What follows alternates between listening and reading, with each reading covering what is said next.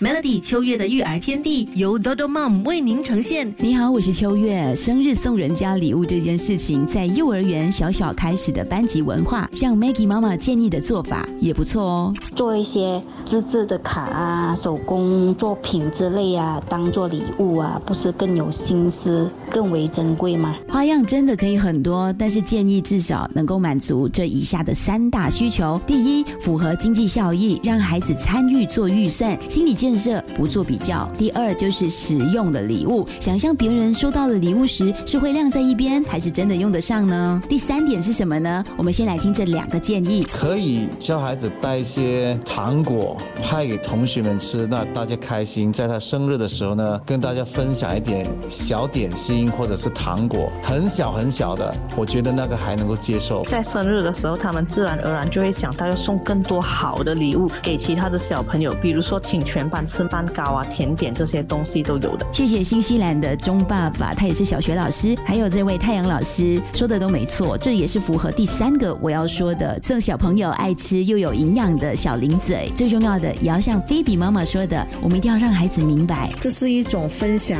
拥有一份感恩的心。感恩的心，谢谢你的收听。秋月的育儿天地，搞懂孩子不费力。想要听回更多育儿话题，记得免费下载 SYOK，点击 Podcast 收听，我是秋月。如果你喜欢这期讨论的内容，也记得分享给你喜欢的人收听哦。宝宝健康的零嘴，绝不能错过零嘴界中的佼佼者，多多梦。